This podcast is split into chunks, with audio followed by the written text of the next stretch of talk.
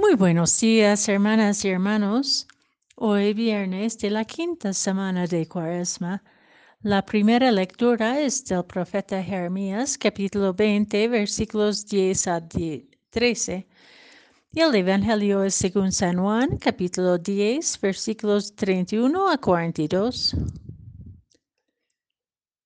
En aquel tiempo, cuando Jesús terminó de hablar, los judíos cogieron piedras para apedrearlo. Jesús les dijo, He realizado ante ustedes muchas obras buenas de parte del Padre. ¿Por cuál de ellas me quieren apedrear?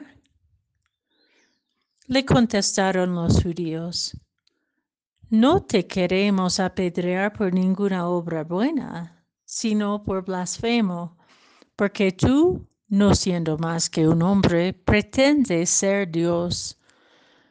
Jesús les replicó, ¿no está escrito en su ley? Yo les he dicho, ustedes son dioses.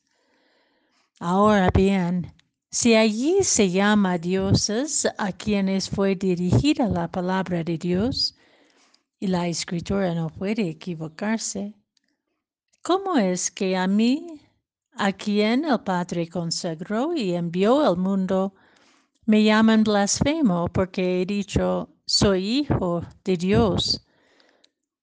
Si no hago las obras de mi Padre, no me crean. Pero si las hago, aunque me crean a mí, aunque no me crean a mí, crean a las obras, para que puedan comprender que el Padre está en mí y yo en el Padre. Trataron entonces de apoderarse de él, pero se les escapó de las manos. Luego regresó Jesús al otro lado del Jordán, al lugar donde Juan había bautizado en un principio y se quedó allí. Muchos acudieron a él y decían, Juan no hizo ningún signo pero todo lo que Juan decía de éste era verdad. Y muchos creyeron en él allí.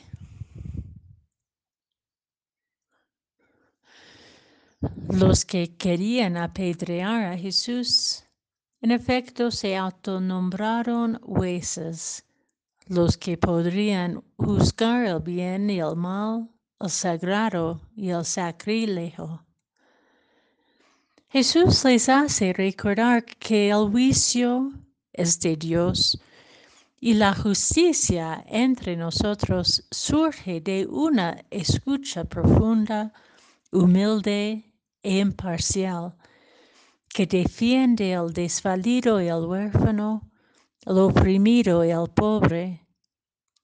Discernir la presencia de Dios que opta preferencialmente por los rechazados e insignificantes, los excluidos y olvidados, es el camino justo. Jesús nos interpela hoy, como a los judíos en esta confrontación, porque nos es cada vez más fácil justificar nuestras violencia según nuestras ideologías mezquinas y limitadas que universalizamos como verdad. Vemos lo que queremos ver o tomar en cuenta para asegurar que tenemos la razón y nos hacemos sordos a voces desafiantes y contrarios.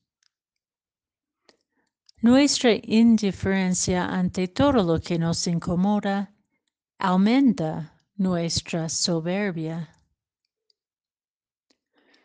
Abrirnos a la gracia sobre gracia que nos da generosamente la palabra encarnada entre nosotros y en nosotros, nos abre también a reconocer a Jesús como Hijo de Dios que nos invita a participar en su plenitud. Como Juan el Bautista fue testigo a la luz y negaba ser la luz, sino una voz que gritaba en el desierto. Nosotros también, infundidos con la luz de Cristo, podamos y debemos levantar nuestras voces que resuenan de verdad, porque reconocemos que no somos dueños de la verdad, sino buscadores de verdad la cual nos encamina hacia la justicia y la libertad plena de los hijos e, e, hijas de Dios. Que podamos escucharla en lo profundo y lo hondo del ser y dejarla convertir nuestros prejuicios injustos en palabras fecundas que brotan de la palabra encarnada.